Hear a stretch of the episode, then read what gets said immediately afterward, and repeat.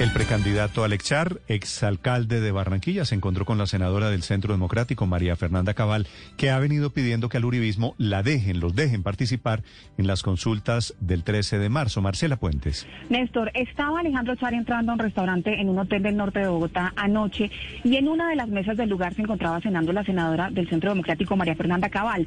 Tan pronto la ve, Char va hasta su mesa, ella se pone de pie, en un primer momento se saludan de mano y luego de beso en la mejilla. Fue un encuentro muy rápido, interactúan por apenas unos 15 segundos, pero el exalcalde de Barranquilla no desperdició la oportunidad y le pidió a Cabal que lo respalde en medio de su aspiración a la presidencia. Escuchemos el momento del saludo.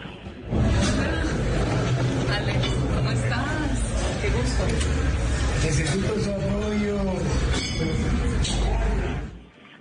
Ahí lo que le dice entonces Alejandro Char es que necesita su apoyo, el apoyo de María Fernanda Cabal. Cuando se despiden, ambos sonríen y ella le responde a ese pedido de apoyo levantando el pulgar.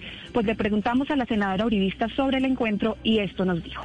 Anoche estaba en el Hotel Embassy, yo con los jóvenes Cabal preparando temas de volanteo y se acercó Alex Char a saludarme y a decirme que lo acompañara.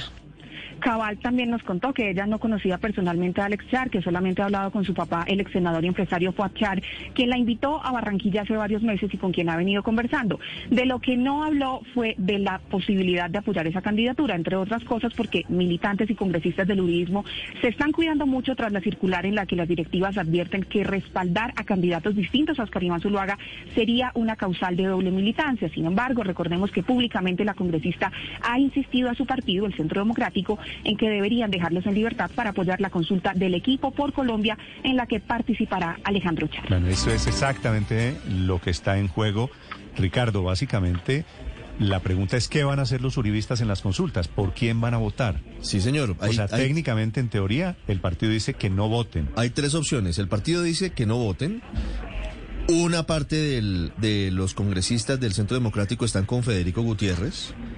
Y como estamos viendo, hay otra parte que Claro, es está que el acercándose a Alejandro Char. El candidato del uribismo es Oscar Iván Zuluaga, que no participa en las consultas. Exacto, entonces esa votación se puede mover el 13 de marzo. ¿A dónde se mueve? Pues esa es la pregunta. Lo que pasa es que la senadora Cabal sí le había hecho cambio de luces a Alex Char hace unos días Cambio en de luces, le picó el ojo. Sí, claro, le picó el ojo y le dijo que, que no tendría por qué inhabilitarse Ahora. por el episodio con Aida Merlano, que era un tema de la vida privada y que él había hecho muy bien el trabajo como alcalde de Barranquilla. Es posible, Piropo, piropo es, es posible, Felipe, que el uribismo le diga a los uribistas que no voten por nadie.